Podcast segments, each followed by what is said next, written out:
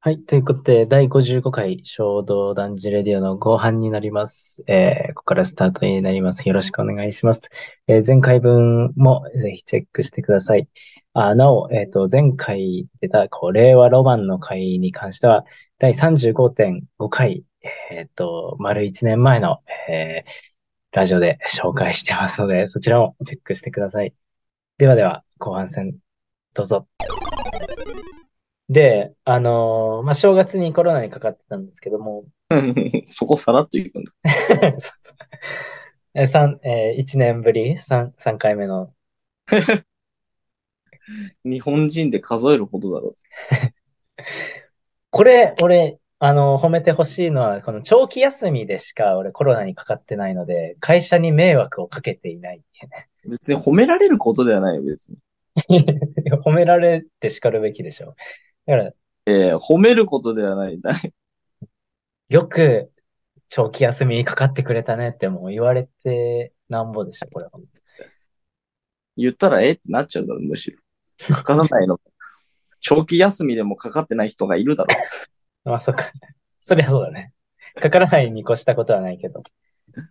あそう、 でもね。まあでもまあ迷惑をかけないっていうのはいいいいことですね。確かに。いいことですよ。会社には元気に出勤してますから。間でこいつがコロナになったってこと知ってる人知らない人がいるんだろそう、そうですよ。う。うんまあまあ、コロナになった時期はやっぱりね、頭ぼーっとしてたから本もあんま読めなくて、それこそ令和ロマンと神保町花月っていう、また出てくるの、バロマン。 そう。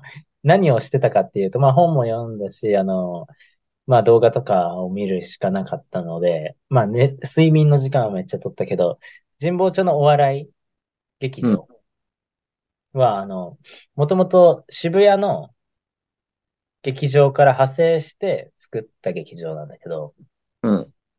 で、新しい劇場だから、あの、まあ、メンバーとかも若い人たちがいるから、結構ギクシャクしてたりもして、うんそ。の人間模様をニューヨークが嗅ぎつけて、面白おかしいと思ってギクシャクしてるのがね。また、ちょっと性格の悪い企画だけども、それをドキュメントとしてずっと追っかけて、前もそんなことしてたよな、ニューヨーク。そう、何かあったらドキュメントとして追っかけるっていう。これが、最終的にはあの、みんな言いたいことを言い合うっていう、あの、お笑いライブで完結するんだけども、ええそれも言ったらスクラップビルトで、なんか、みんな人間関係一回ぐちゃぐちゃになるんだけども、もう一回新しく頑張ろうっていう、でいろんな制度とかも撤廃されて、なんかランキング付けの制度も、あの、渋谷の方をちょっと踏襲して作ってたんだけど、それがどうやらちょっと弊害も生んでるようだみたいなので、ちああ。ょっとまた新しいシステムになりながらっていう、その人間模様を描いた YouTube をね、結構面白かったんで見てました。相変わらずなんかマニアックなの見てるね。いやいや、感動はする かどうかはあれだけど、まあ感動、うん、する部分もあるし、それをお笑いとして昇華してるっていうのがやっぱいいところだよね。年末ね。うん。はあ。何をされてましたかええそう、千釣りこいてたぐらいか。うーん。そうだな。年末は、あれだな。あの、一人身の友達と23、24の夜にの連連続で飲んで、うん、素敵だね。クリスマス会だね。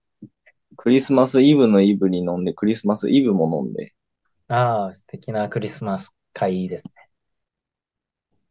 そうだな、そこで何かあったかな。あれ、右翼の人の話は右翼の人の話は、あの、すごい切り口すごすぎるけど、それね、なんだけど。友人くんと右翼の話はいやいやいやいやいや。おかしいだろ。まあ、年始に会社の先輩と飲んでて、ああ、年始の話ですね、これは。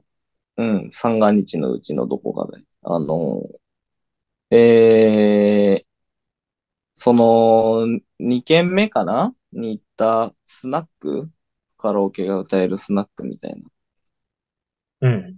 うん。に行ったんですけど、昭和味を感じるね、スナック。まあ、我々めっちゃスナック好きなんだよな。俺だって、実家帰ってもスナック行ってたもん。すごいな。ええカラオケやるから。あ、そう、年末も一つ、もう一つ言えばね、実家帰った時も、あの、こう飲んで、で、そ、そいつもスナック好きでスナック行くんだけど、よ、よ、あの4人とかで。ええうん。ただもうマジ限界スナックみたいなさ、な、限界スナックっていうかもう本当に人気がバス入れたみたいな。もう、ああ。本当、すもうおばあちゃんに近い多分、本当のママと、おそらく若い子枠で採用してるけど、おそらくもう50手前だろっていう、あの、 ママの年だよ、それは。本当にママの年だったんだわ。あの、俺らだから何のつながりですかって言って同じ中学ですって言ったら、あの娘が通ってましたって言ってたから。多分年はね、娘さんか息子さんの年はちょっと下だったんだけど、今高校生ぐらいだったかな。うん。が大学生か忘れたけど。でも完全にママ、本当のママの年の人がいて、で、我、私たち、昭和の曲が好きなんで、うん。昭和の曲を酔っ払うとめっちゃ歌うんですけど、うん。それも、場内にもう一人だけあの、お、おじさんがいたんだよ。うんその人が大盛り上がりになっちゃって。ああ、お客さんとしても、なんか若い子が、その昭和の曲歌ってくれて、なんかいいな、みたいな。うわあ、お前すごい上手だなとかって さ。え、あ歯がちょっとないもしかして。のあ、いやいや、上手だな。 ギリあるけど、ああの、モ、モニタリングのカメラ来てるんじゃねえかとかって言って。やかましいじじいだな。で の酔っ払ってるから。で、よし、俺は会社の歌歌うって言って、何歌うんだろうと思ったら、どこまでも、どこまでも、 走れ、走れ、いすゞのトラックって歌い出して、いすゞのトラックの方なのか ないすゞのトラックなんですね。はい、運転手ですってなるほどね。そんな一幕があったりね。まあ実家はやっぱね、岩手の人はあったかいななんて思いながら、あの、過ごしましたけど。で、年始はこっちに来て、あの、会社の先輩とね、あの、うん飲んで、まあさっきもはしょりますけど、まあスナックに行った時に、うん。うん、まあこっちはね、やっぱり若い、同い年ぐらいの女の子もいてみたいな感じだったんですけど。うん。そで、そしたら、あのーまあ、また私が特に昭和の曲などを歌うんですけど、あのーもう一人、あの、別の友達が、あの、郷ひろみの2億4千万の人はいがはい。ね、で、ジャパンっていうところにめちゃくちゃ盛り上がるおじさんがいて、うん。ジャパーン。日本ジャパンだよって言って、スーツ姿のおじさんなんですけど、おそらく60手前ぐらいの。うん。スーツのさ、この襟元にバッジをつけれるとこがあるじゃない。うん。ここになんか日本国旗の、あの、バッジがついてて。ええ。え、こんなおじさ ん、こんな三が日におるんやと思ってさ。日本国旗って見たことないね、バッチで。うん。 だ逆から、に言うと。俺は、んと思ってたんだけど。で、めっちゃだから昭和の曲とか歌うたびに、君たちいいねみたいな。俺らスーツ姿だったの。半分、うん半分ちょっと取材があったりしたから、あの、うんスーツで半分はなんか私服だったんですけど、なんか、もう君たちにかかってるからね、日本はみたいな。めちゃくちゃ言って くるさんがいて、うおん。ーみたいな。で、もうそういう昭和のね、やっぱり歌謡曲とか歌うとすごい喜ぶおじさんがいて、で、うん。最後の方酔っ払っておじさん、お私も一曲いいですかって言ってさ、あ、もうぜひぜひぜひっつって、あの、おじさんに入れさせたら、あの、聞いたことないぐらい右翼の曲歌って。どんぐらい、どんぐらいの話をしてたのな何不況をした日本男児っていう、なんかあの、ぐ軍歌の、軍歌のリズムで歌う、なんか日本男児っていうのが最後サビに来る、なんかあの、ああ、靖国からあの黒い車が 出てきて、あれが出してるような曲ね。びっくりするぐらい右の曲が出てきて、で、もう解散して、絶対右の何者かですよねってなってさ。で、後日談があって会社出社してさ、うん。 そこにいた先輩の一人がさ、これ見てっつって、そしたら、あの、まあ、あの、あえて具体的な政党名は出さないけど、結構右の政党の、あのー国会議員がツイートを上げてて、で、うん。うん、俺らがスナック飲み行った日のツイートで、あの、今日は伊勢,、ま、伊勢神宮にお参りに行ってまいきましたっていう、その国会議員のツイートに、そのおじさんが映ってたっていう。もうガチな人じゃん。ゆ有名人かもしれないじゃん、その界隈いでや。まあ、かわかんないけど、多分あの、事務所の人かな、国会議員の。うん。結なる構ほツイどッ。ター見たら映ってたから。あの、で、やっぱり日本国旗のバッジがついて 本人じゃん。た。 うん、ご本人だった。紛れもないで、本当に中心部に近い人かもしれないよね。本当にね、う、う、右翼と、右翼と、右でも翼と飲めた夜ね。 ツイッターを考えると、あの人たち伊勢にお参りし、あの人たちっていうか、あの人伊勢にお参りしてあそこで酒飲んでたんだっていうのがちょっとじわじわきて。いいだろ、別に。 お前に行った夜はね、喧嘩、ね、喧敗したいだろうしね。やっぱいやいり。やいやいやいや。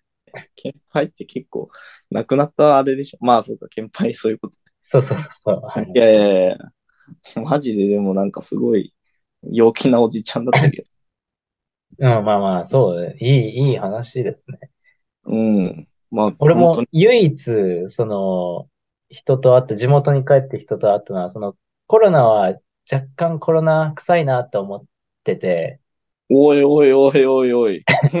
でも、せっかく地元帰ったから、まあ一人とは、あの、普通に遊んで、うん。まあ、そいつとは、えーっと、まあ、岩盤浴、駅裏の岩盤浴ね、あの、開運の湯。いやいやいやいや。コロナっぽい体調で岩 盤、ちょっと当時だっつって。岩盤大丈夫かな岩盤クラスター起きてないかな起きてるかもしれん。え、その友人には伝わってんのそいつはなんかもともとコロナだったから、コロナで復帰したてだったから、あこいつには移らないからって思って。おい。もし映ってたらどうすんのじゃあ知らないんだ、今。ああ、一応コロナだよって報告した後、マジかよって来ただけだから、 あの、特には、特にはね、クレームは入ってないので大丈夫。ああ、マジかよ。クレームと見るか見ないかの議論は。まあ、その日の前の日も、えっと、一応、盛岡入りした日うん。も、まあ、一応、その時はまだ体調大丈夫だったから、ちょっと地元ブラブラしようかなと。うん。まあ、本当に夕方に着いたから、まあ、行けるところって言っても本当に近所だから、うん。自分の、俺ん家が、あの、バスセンター、盛岡バスセンターっていう、ああ、あの辺なのそう、あそこから歩いて行ける場所で、驚、驚いたんだけど、バスセンターが一回なくなったっていう噂は聞いたんだけど、閉鎖した。うん。噂は聞いてたんだけど、再建されてて。そうそうそう。あ、知ってるあ、見たもん、俺。見たうん。まあ、あそこいらへんってあそこしか行くところなかったから、とりあえず新しいものだったから、行ってみたら、あれ、中にホテル入ってるのはわかるえ、あ、そうなん。そこまで入ってないわ。そうそうそう。あれ、1階、2階がちょっと飲食店とか待合スペースになってて、へえ、ホテルもあんだ。そう、3階がホテルになってて、ホテルのところはちょっと、あの、演奏とかもできるような、へえ。ちょっと、うん、なんだろう、ピアノとか置いてあったりとか、うん。で、その一角に新しいちっちゃいミニミュージアムみたいなのができてて、はいはいはい。そこがあのジャズの秋吉敏子さんっていううジャズピアニストのなんかミュージアムみたいなのあってたの。へえ。で、ちょっと、かな。ん岩手出身なのそう、なんでこの人が岩手なのっていうのがあるんだけど、うん実はあの、海運橋ジョニーってわかるわかんない。うん、あの、駅前に一番大きい通りがあって、海運橋っていう橋があかるかっ、あるね。うん。岩手の盛岡の、なんか、なんだろうね。駅前の、シンボルそうそう、写真によく使われてる、あ北上川って、まあ、あ日本で4番目に長い川が仙台以降まで流れてるんだけども、うん。うん、その北上川を、えまあ、白いね、まあ、シンボルっぽい 橋があって、そこが海運橋って言って、そこの近くにジャズを、まあ、演奏する、それを聴ける、ジャズコンサートみたいな、うん、ジャズライブ会場みたいなのが、昔からあって、うん、そこに、あの、秋吉さんっていう方は、まあ、日本の各地のジャズ会場も行ってたんだけども、岩手にも結構来てたっていうのがあって、その人のミュージアムが、こう、できたっていう、そういう経緯がある。そう。で、この秋吉さん、だな、どなたって、まあ、なると思うんだけども、うん。一応ね、あの、今92歳でまだご存命なんだけど、めっちゃおばあちゃんじゃん。めっちゃおばあちゃん、そう。満州出身なんですよ。いやいやいや いやいや。満州出身で日本に引き上げてきて、ジャズをやり出して、で、当時、だから戦後すぐ50年代とかってまだ日本人アーティストみたいなのが世界に羽ばたいてない時代にニューヨークで。ええー、すごい人生だね。そう。で、その頃に、あの、それこそ、その海運橋ジョニーっていうジャズ、あの、ジャズ会場を運営してた人がそのジョニーさんって、ああ。いう方なんだけど、その人がもともと、えっ、ー、とね、気仙沼じゃなくて、えっ、ー、と、陸前高田。あ陸前高田で開いてたジャズ会場を今盛岡でやってるんだけど、その陸前高田の方に、その秋吉さんっていうジャズピアニストの人はもともと結構足通ってて。あで、あの、バークリー音楽学院みたいな、音楽大学かな。バークリーって知ってる知らん。バークリーはね、えー、っと、マサチューセッツにあって、ボストンか、ボストンにあって、うん、その、なんて言うんだろう。ジャズをやる名門校。がバークリーそうそう、バークリー音楽大学。もうジャズを世界で目指す人はみんなバークリーを通ってるっていう。ああ。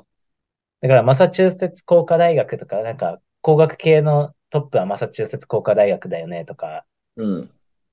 あとは、ヨーロッパで一番頭のいいところで言ったら、えー、っと、オックスフォード大学だよね、みたいな感じで、ジャズ界にもそのトップがあって、そのトップがバークリー音楽大学っていうんだけど、ああそこに日本人で、えー、っと、二人だけしか、あの、試験受かってる人がいなくて、そのおばあちゃんが、その、しかも、1950年代ぐらいに、あの、受かって。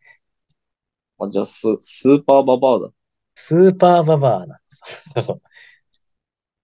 っていう人を、こう、まあ、支援もしてた、その陸前高田で、ジャズバーをやってて、で、海運橋で今、やってて、で、最終的に、ジョニーさんももうね、60とか70ぐらいになるんだけど、うん。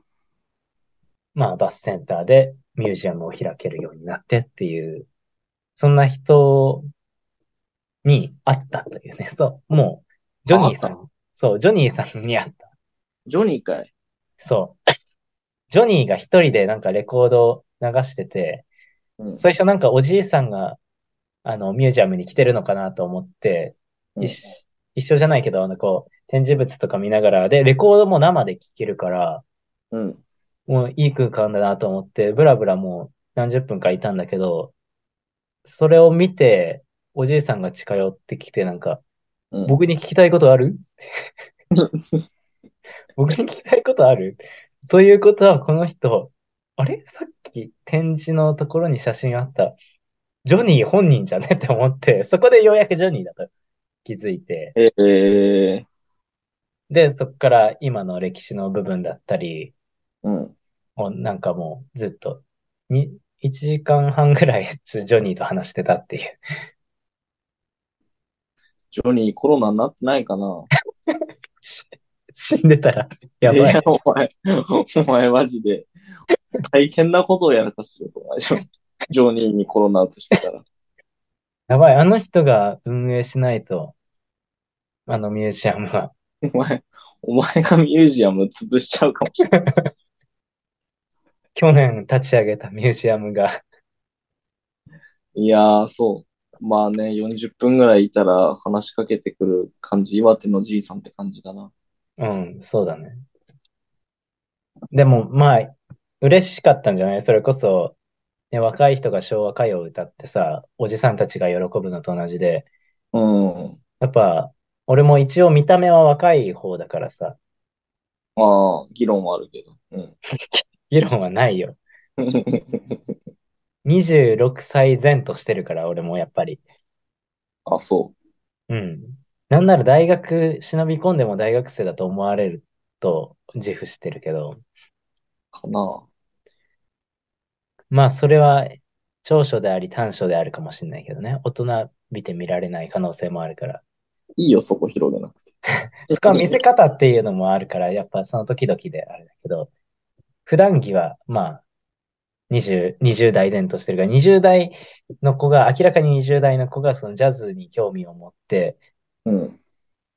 来てくれるっていうこと自体が多分ジョニーにとっては嬉しかったんじゃないかな。波乗りジュニーって言ったね。波には乗ってない。レコードにはこうグルーブに乗ってたけど。 おーい。ありがとうございます。ありがとうございます。あ、ありがとうございます。あ、あ何ありね。がとうございます。 あ、3段目の席の方も ありがとうございます。いやいやいやいや。 3階席の方ありがとうございます。ほんと細かいな、ほんで、お前も。まあ、コンサート気分ですから、こっちはグルーブに乗って。いやいや。コンサートだったらもうみんな拍手してないとおかしいだろうな。なんでそこまばらなんだよ。まあまあ、そういうのもあって、だから、改めて、あの、もう一回ビル・エヴァンスとか、あの、天才ピアニストをね、うん。の曲とかを聴きながら、あの、正月は本読んで過ごすっていう時間にもなったから、ちょっと良かったですよ。うーん。コロナを差し引いても。コロナを差し引いても、父親にコロナ感染させたのを差し引いても、おー。だいぶやってんね。本当にジョニー大丈夫かな盛岡で、あの、海運の湯に行って、えっと、コロナになった方、あとは雫石のヒゲという焼肉屋に行って、コロナになった方、申し訳ございませんでした。この場をお借りして。ああ。めっちゃクレーム来てほしいな。 いや、来ないよ。バレないから、足取りは追えない。まあまあ、発覚する前だもんね。こうそうそう。うん。まあちょっと咳は出てたけど、多少はね。おお、もう、一番や、良くないじジョニーの時は大丈夫。ジョニーの時はまだだったけど、カズマサとい遊んだ時はまあまあ、そうだね。ゃん。誰だよ、カズマさん。あ、ほんであれだわ。一番申し訳ないのは、 あれだね。えっと、俺が幼馴染の子がいて、うん。まあ言ったら初恋みたいな子なんだけど、その子はまあえー近所に住んでて、あの、お父さんお母さんがラーメン屋やってるんだけど、あ、なんか前言ってたな。うん。そう、その人にだけは、あそのお店にだけは地元帰ったら挨拶するっていうのを決めてて、うん。ラーメン屋行っております。ご挨拶しております。テロリストやん。申し訳ございませんでした。かわラいーそメう。ン初代のお二方、そしてお客さんでもしコロナになったという方いらっしゃったら申し訳ございませんでした。金一封差し上げます。金一封差し上げます。あの、私が、私に行きますので、本当に。えうん。まあ、というのもあって、うん。総じてよかったなっていう、帰省は。まあ、3年ぶりの帰省も、うん。ー、3年ぶあんまりそうん。帰省したくない人だけどね、私は。う。過去は振り返らないからね。うん。それこそ、まああんまり実りがあると思ってないからね、帰省して、その友達に会ってね。コロナ前だだけじゃんじゃん。まあでも、現状何を考えているのかっていう、その地元の人たちがね、うん。地元に残った人も含めて、外に出た人も含めて、そういうのの、まあちょっと、それを知るっていう意味でも、たまには帰省した方がいいのかもしれないけど、その毎年、毎時期同じね、お盆と正月に、うん。半年に一回帰る意味は、未だに俺はちょっとわかんない。いや、まあいいだろ、別に。うん。帰っても、まあ、俺は大体、こいつとこいつには会うって決めてるのがあるな。うんうん。うんだから、その、大学の友達で、盛岡、あの、地元が一緒だな、の友達と、その岩盤浴行ったんだけど、ああ、そそいつが昔話しようとしたら、俺は話をそらして、今の話をするっていう。う。ええまあ、昔話ほどみたいな、まあまあまあ。まそあうでも、それこそあれに近い感じするけどな、それは。なんかこう、効率系なしそうな気も する。無駄っちゃ無駄だけど、そこからあーって繋がるものもあるんじゃないの昔とい、まあ、昔当時感じてた感覚と今を比較できたりするんじゃないそんな、い、い、そういえばそんなことあったなってことあるよ、割と。昔話って。 ああ、まあね。うん確かに。そうそう。そうだね。時たまそれをするのはいいことかもしれないね。そうそう。年一ぐらいしかね、しできないからね。俺も盆は帰ってないけうん、まあまあ、そうだね。年一ぐらいとかね。その、ど。いやね、もうそこに浸っちゃってなんかもう出れなく、なんかもう岩手帰ろうってなったりさ、そこまではしてないけどさ。うん。あの、野球部あるあるで過去の栄光にすがりついて、お同じ話、あの時のあのシーンは、みたいな話を何回もするとかは本当に無駄だけど。 まあ、それはいいんじゃん。それは確かに俺も嫌だけど、いや、俺だったとしても確かにそれ、そういうのは違うけどさ、なんかこの、普通のね、まあなんか心が許せる友人かなんかに久々に連絡してみるのもいいかも。なんかまあまあ、そうだね、本当に。うん。そう。まあ確かに嫌なやつとわざわざ一緒にいる必要ない。嫌な奴らではないんだけど、その話の内容が、あそれだと、やっぱ、まあ、その話はたまにでいいかなと思うわけですよね。あ、あだから危なくさ、そのカンボジア旅行の時の写真を遡って、この頃はな、懐かしいなとか、そのね、友達が言い始めたから、また別の話に。あ。いいだ危ろない、それぐらいさせたれよ。危ない、危ない、カンボジアの話する。危ない、危ない、つって。 いいだろう。それぐらい。させてあげなさいよ。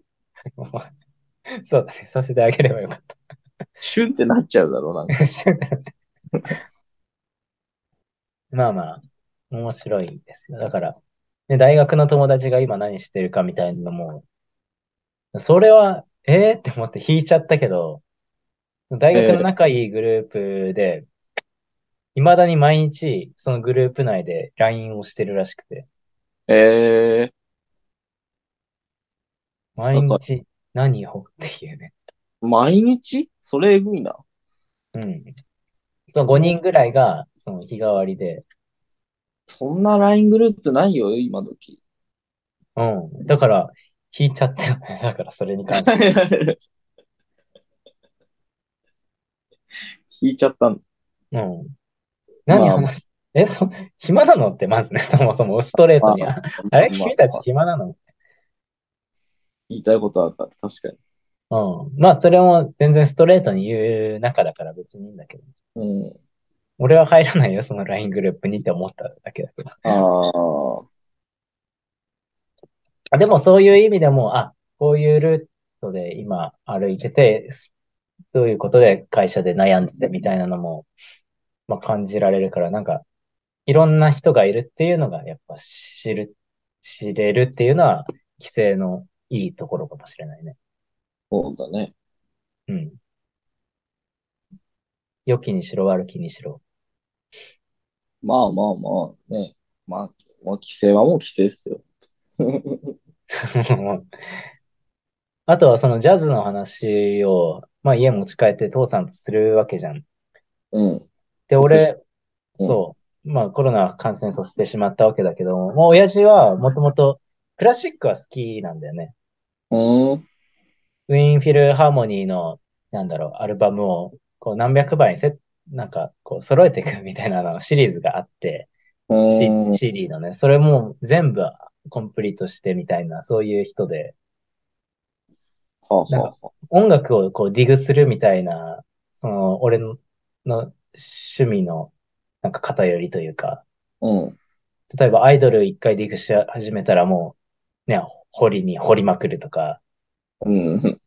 まあその性質、 まあロックもそうだけど、海外のロックとか、2000年代ロックとか、もう掘るみたいなのも、やっぱそういうのは親父から来てるなと思った、思ってたんだけども、その、ジョニーの、 CD も、ジョニーがこうプロデュースしたよっていう、いろんなジャズアーティストの CD もなんかそっから、あ、実はジョニーさんは、これこれ、俺はジャズも知ってるよみたいな感じで、親父が CD 並べてきて、へえ、あんたジャズもかいっていうのは、俺この年で初めて知ったっていう。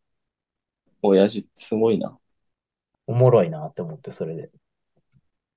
俺の親父は、一ノ関の土地、じもう、もう亡くなった祖父母の土地に行って、土いじってる。言い方が、 なんか、土いじってるって言い方が、なんか、いいじゃないですか、土いじってても。この冬空に。あいいね、でも。土じゃないか。空き家になった祖父母の家を片付けたりしてるらしああ、い。うん。母親はなんかそれを、車に構えて。なんでそんなこと。いや、まあ、大お事俺が多分帰ってきた時にいなくて、なああ、せっかく帰ってきたのにっていうね。あの人はね、し篠関祭ってなんか掃除してるってさ、つって。 まあ、いいいんじゃない自分の人生だから。あそうなんだ、みたいな。なんかあんのかねって言って、一ノ関に。ねうんうん。まあ自分のものになったからって言ってたよって言って、なんか理由怖って。 そんこ怖くはないですよ。まあ、もっとそん、なんか生々しい理由にしてほしくない。なんかね、この表現をね、我々言葉を操れるんだ。確かにね。ドストレートすぎるっちゃドストレートすぎるなっていう。まあ確かに母親がなんか不機嫌になるのもわからなく はない。自分のものになったからっていう。間違いはないんだけどねっていうね。ジャイアニズムを感じる。まあまあ、なるほどね。でもそれも、初めての経験でしょ。我がからしても。何がその、なあ家を一個得たわけでしょ自分のものになった、家族が家を得た様子を初めあてあ、垣間見るまかあまあ数年前からだけどね。ら。うん。まあ、そうだね。確かに。なんかいそう、ずれさ自分も通るかもしれない道だからさ、なんか、そう、なん身か近よでそれを感じられるのは面白いことかもしれない。よくよく考えたら、あ、これ、あれか。へ、下手したら、もらえんのかな。大変だよ、そのね、古い家を維持するとかも、それ自体が大変だ し。だから、売ったらいくらなんだろうと。うんもう家賃がないから、多分、そういう年だよね。多分家賃とかないよね。多分ね、あんま全部り払って、税金のこと詳しくないけど、そこにかかってるのかかからないのか。まあ、かかってたら手放した方がいいだろうから、かかってないんだろうな。まあそこにいる自体での税金自体はちょい得てるかもしれないけども。さほど。まあ、だからな、耕してなんか、父さんもなんか野菜作ったりしてんだろうな。うん。うん。確あかでにも野菜作ってんだもんね。だから、あの、必要としてはいるよね。だから。まあね。売るほどかどうかを考えたときに、まあ、耕したいなと 思ったんでしょそっちが、あのー、天秤にかけたときに耕す方を選んだわけでしょまあ、確かにね。あれは、そういう方に、風に活用した方がいいかも。ただ、うん売りまあ、そんな多分、あんな田舎の土地だから、売ってもスズメの涙程度だろうし。うん。だからまあ、趣味であったり、そうだな。俺だったらどうしようかな。俺は売るね。俺は、うーん、紙を噛んで作るか。紙を噛んでは作れんぞ、なかなか。コネがないと。北上の山の中だし。北上じゃねえ、一ノ関の山の中だし。なんかできんじゃないかな、下手したまあ、あれ、キャンプ場としてオープンしてるとかね。ら。ああ、いいね。だから全部釣って、あの、コインパーキングにしたい。あの、コインパーキングそこ使う人いますかっていうね。一の関。一ノ関、まあいないけど、土地をただ持ってるかよりはいいらしいよ。ああの、あ、で、土地だけだとね、確かね、やっぱ、あんま税金かかんないんだよね。買っちゃったら、土地買ってるからか。そうあだ、ー買ってるから、あんまりかかんなくなるんじゃないっけな、ほとんど。あ。で、なるほうんど、。初期投費だけか、まあ言ったら。だから土地さえあって、バブルの時起こったのが、本当になんかさ、人が一人建てるかどうかの土地とかもバブルって土地の価格がめちゃくちゃだったから、うん。売買されて、要は本当に何人が一人座れるかどうかの土地とか持ってる人がいたのよ。その、だから、あの、まあ、利用できるかじゃなく土地転がしとしてそうっそうそうそうてい、そううそう本当にね。ね人が一人座れるかどうかはさすがに大げさだけど、例えば車2台止まれるとかさ、それぐらいの狭い面積のところがバブル崩壊後、まあ、結局持ってて売売り、売り損ねた人は、みんなこぞってコインパーキングにしたから、ああいう狭い路地にコインパーキングが結構あるらしい。まあ、都内だと本当にありがたいんだけどね。 あのコインパーキングに関してありは。がたいよね、本当にね。うん確かに、ただ岩手の田舎でコインパーキングやってもしょうがないだろう。うん。まあ、野菜作るしかないんじゃないかな、やっぱり。または、うん、田舎だしね。土地持っててもだよね。でもまあ、せっかくならなんかな、なんか事業起こすか、土地があってできる。ない。キャンプ場ぐらいで、本当に。あんなキャンプ場はダメだな。なんか、キャンプ場にするほど微妙に本当の山ではないっていうか、ちょっ、いや、田舎だけど、本当にキャンプ場にはならないだろうな。じゃあ、古民家利用として、ジャズ古民家会場、古民家ジャズバ古民家ってほど古民家じゃないからな。ー。なんやねん。なんかあれ、価値がやばいな。まあ、難しいですね、その土地っていうのは。空き家対策、進めたいんとね。うん。進めてみてください。ということで、これでもう2本ぐらいになったね、多分。うん。十十分すぎるぐらい。ちょっと今回は、えっと、2回に分けて、ボリュームが多そうだったので2回に分けてお送りしてきました。はい。みんなね、良いお年をお過ごしください。あの、健康が一番だと思いますんで。いい一年にしましょう。はい。え、待って、全然桜坂の話できなかったわ。うるせえ。あと読んだ本の話もできなかったね。うるせえ。 映画の話も。ボロボロ泣いた映画の話も。もう桜坂でボロボロ泣いた話してたな。まあそうだね。今度も、うん、またいい桜坂の情報あったらすぐ報告しますので。今3期生が毎日、えーっと、新しく11人入るんですけども、うん。毎日12時に、あのー、3期生の新しい子たちが動画を出すっていうのが毎日あって、あ今日で3人目でもう毎日12時が楽しみです。ニッチな情報だな。いや、ニッチじゃない。もう LINE ニュースになってるから、ほんと。3人目は中島なんとかちゃんみたいな感じでもう、覚えろ。ここは。 大変なんだからな、こっちも。中、中じ、あ、中島ゆあちゃんだ、確か。ああ。マジで、あの、桜坂の3期生は、本当に清楚な子を揃えてきてる。まあ、3人目だけどね、今は。あ、そう。あ、この12時で何顔がわかんない。そう。ええだから、ファンはね、あの、YouTube を、桜坂の公式 YouTube を、あの、ずっと待ってるわけよ。こうやって。全裸待機。え何待機全裸待機。全裸じゃないよ。こっちも清掃じゃないと、やっぱ、3期生に会うにはちゃんと、清掃は清掃だろうが。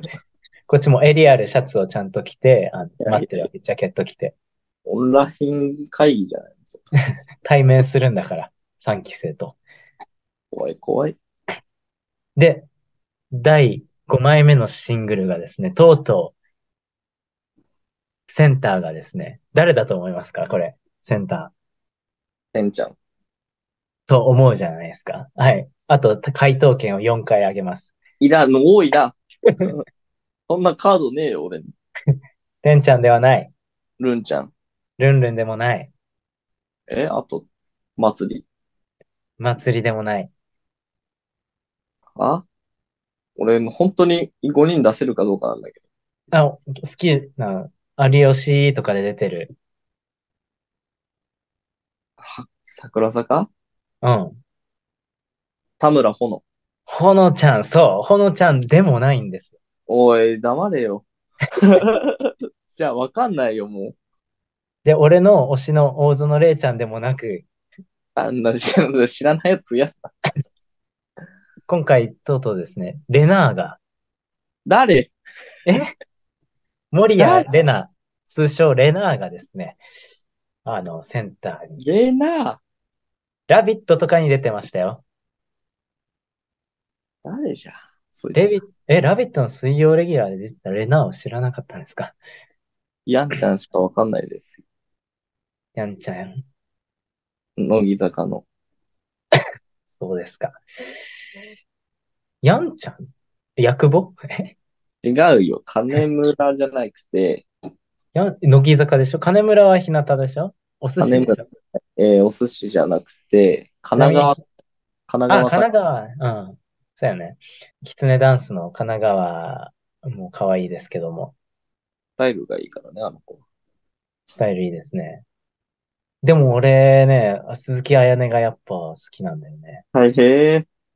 あ、鈴木彩音ね。鈴木彩音は、すごい、でもね、なんか、ずっと勉強しはってたんでしょ勉強しはってます。そうです。え、京都の方ですかあなた。なんかどう、勉強を言い訳にしたくないから公表せずにずっとなんか勉強してたみたいな。ああ、かっアこいイいドな、ルやっぱ。とあんまり出てなくて、で、ちゃんと卒業して、で、やっと言って、今結構出てるみたいな。うん。唯一の2期生ですからね、今言ったら。本当だよ。てか、秋元真夏卒業らしいね。もうニュース出たの出た、2月26だって。ええ知らなかった。がついにいなくなるんじゃん。アスカちゃんでショックを受けてたの。まあ、ショックは受けてはないけどね、言ったら。まあ、いつ、いつかはって。まあね、そろそろかなと思って。でもまあ真夏も29だからね、今年30でしょ。うん。で、キャプテン変わるってことだよ。つまり。そうですね。だから、坂道グループはもう大転換の年ですよ、今年は。もうすごい長年にわたってやってきた秋元真夏が、だから俺は次、次誰かを予測したいな。3期だろうな。3期の誰かだろうな。うん、そうだね。の誰かってことは、夏季かな。ああ、カキかな。サクちゃん、サクちゃんはキャプテンって感じではないのいや、やっぱ夏季だし、でしょ。しっかり者感は、夏季が水木は水木は意外になさそうだけどな。水木はやっぱ、アスカちゃんのポジションかな。うーん、やっぱ夏季か、まあ、梅沢みなみも、まあ、でもああ。ありそうな気もするけど、キャプテン変わるって結構違和感すごいね。4期生ってこともあんのかないやとーいうか違う、夏季4期か。あ、そうか。4期もあるな、だ、そうなると。だってエース級だもんね、言ったら。うん。今、結構長い目で今後見ていくってなると4期になるんじゃない ?3 期だと、だから、ヨダちゃんとか、あ、久保ちゃんかなああ、年寄りめっちゃくちゃあの子、しっかりしてるからな。てか、鬼オタだしな、そもそも。うん、愛があるから。久保ちゃんっぽいな。久保ただな、久保ちゃんかな。梅はない梅ももうだいぶお姉さんだからないか梅は元ヤンだからわからん。な。 好きだよ、梅は。あの、ほくろ、ずっと見てられるわ。口元のほくろ。えー、梅はなんていうかな。なんだろう、その結局集団をさ、ある意味、良くも悪くもこのバランス感覚持って守れる人ってなんか梅沢ってなんか影響力一部にあって一部にない気がするんだよ。なるほどね。いや、やね、キャプテンはね、ないと思うけまあ、なん、規制からはないでしょう。4ど。み期んかななのなんか良さそうでさ、気配りできる。久保ちゃんだと思うけどね。うん。あ、まあ、長く続きそうだしね。ね、久保ちゃんでしょ。久保ちゃんと結婚したいって思ってるから、久保ちゃんだわ、多分。お前がな、それは、あなたの感想すぎるよ。これ、キャプテン、各坂道のキャプテンと基本結婚したいと思ってるから。なんか真夏も割とそうだったし、あ え、ユッと、カーもユッカーもやっぱそう、狙われてたのユッカー、我らがユッカーが。ゆかえ、菅井優香を狙っあ、てたの菅井ゆかキャプテンだったのそうだ わ。一あ緒。ま、祭り、祭り。祭りは結婚したいってことね。まあ、あとユッカーに釣り合わないですよ、あなたみたいな下民は。が、俺がしたいかどうかの話をしてるだけだあ。釣り合うかどうかの話をしてる。あ、あ、すごいですね。 あ、すねごい人ですね。日向坂は、ほら、佐々木久美ちゃんでしょ。やっぱりな、みんな結婚したいもんな。佐々木久美結婚したい俺はちょっと、ないな。佐々木久美マジでいいよ。結婚するなら佐々木久美よ。まあね、彼女にするならっていう文脈じゃない。結婚するならだから。ガチすぎて怖いんですけど。絶対いい人だって。やっぱキャプテン張る人っていい人だもん。みんな。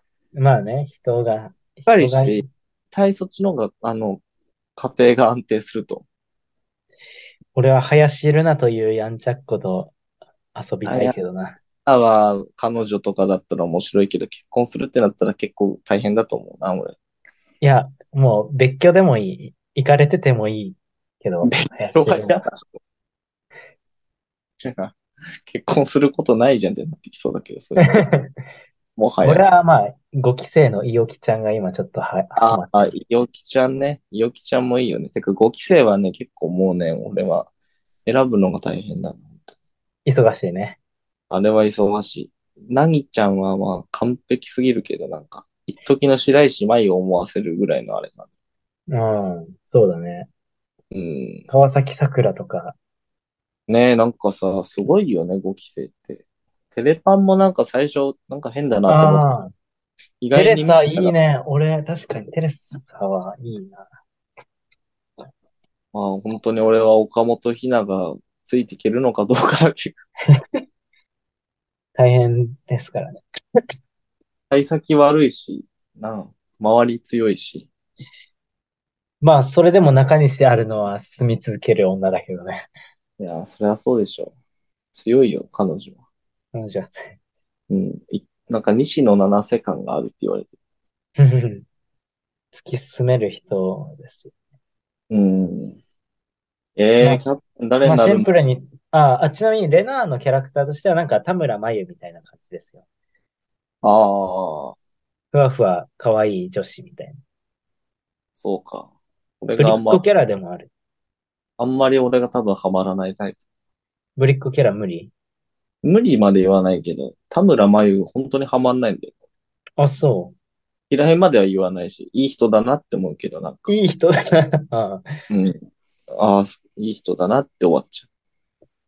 なんか、めっちゃ、あざとさで言ったら、なんか、あそこまで行ってほしい。松村さゆりぐらいまで行ってほしい。マチュまで行ったら、まあ、確かにキャラとしてね、立つ からこ。こまで行ったら、なんか、いい、面白いなっていう感じで、もううん面白可愛い感じで見れるけど。なんか、田村真由、ちょっと微妙っちゃ微妙だよな。うんまあ、我らが田村はやっぱホニョですか、ホノスですからね。にょほにょほにょほにょほにょほにょ。あの振り切った感じ。と、やっぱりバンでセンターを務めた時はなんかね、まあね、振り切った人がいいね。まあ、林瑠奈もなんかそんな感じあるね。確かに。言われてうん。あの人、マジで、 乃木中じゃないけど、なんか、配信かなんかで、先輩二人の前でなんか、さ最近ニューヨークのこのネタが好きっていうので、マッチングアプリが一番出会えるっていう歌をめっちゃ歌っ てた、あれ見て。一昨年の M1 やないか。めっちゃ変な、めっちゃ変な子なんだろう。やっぱいいよね。可愛くて変な子は、綺可麗だ愛よくねてがあれだね。うん。 林が一番、あれなのはさ、一番最初新4期で発発表、乃木中初めて出た時、死ぬほどコミュ障だったよね。えええ、びっくりするよ。み、み、多分すぐ出てくると思うけど、あの、全然声も出ないし、めっちゃ棒読みなんよ。ええま、ま、負けるな、しょげるな、林るなって。棒読みで言うことではなだい。から、 え、大丈夫みたいな設楽さんにめっちゃ言われてたんだけうん。ど、なんか、めっちゃ数出してきてるから、そのギャップも相まっていいかもしうん。やっぱそれも追ってくのが面白さだよね。あの、あ、この子がこんぐらい成長してとか、れない。うん。あの時ああだったのが、あと4期、新4期だったような気がするけど、架橋さやかもね、ああ、うんうん。キャラが立ってきていいんじゃないですか。その、乃木坂もね、あの、把握できてないから、歴史を終えてないから、はま、まだハマってないだけかもしれないですね、俺に関しては。いや、まあでも一番長いからね、歴史で言ったら。うん。まあ確かに、あの、ああの、一期のさ、裸足でサマーランドって多分ない、ない、な いと。ランドってなんだよ。サマーランドは関東最大の屋内プールだよ。でも、どこにある かすらも知らん。えーあ、そう。あの、乃木坂の最初のさ、きっかけとか見ると、本当に感動して泣ける、それも。きっかけのミュージックビデオを見るだけで泣けるよ。えー変な人。変な人じゃない。ちなみに、乃木坂で言うとごめんね、フィン、フィンガークローズのとか あは、ごめんね、フィンガーズクロスド。うん。あれは、俺乃木坂の中で何曲か知ってて、あの、何回か聴いてるいい曲だなと思った。そう。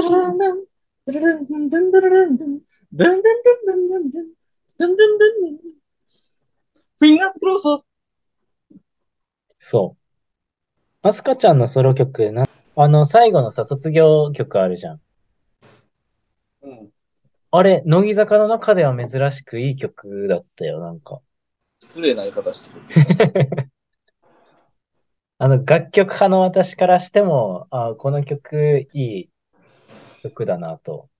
さよならの向こう側。さよならの向こう側。 It's a whole kindness. It's for you, tenderness. Thank you for your thing. Thank you for everything. Thank you for your everything. さよならの代わりそうですよ。に。山口百恵のさよならの代わりにか。知らない知らない。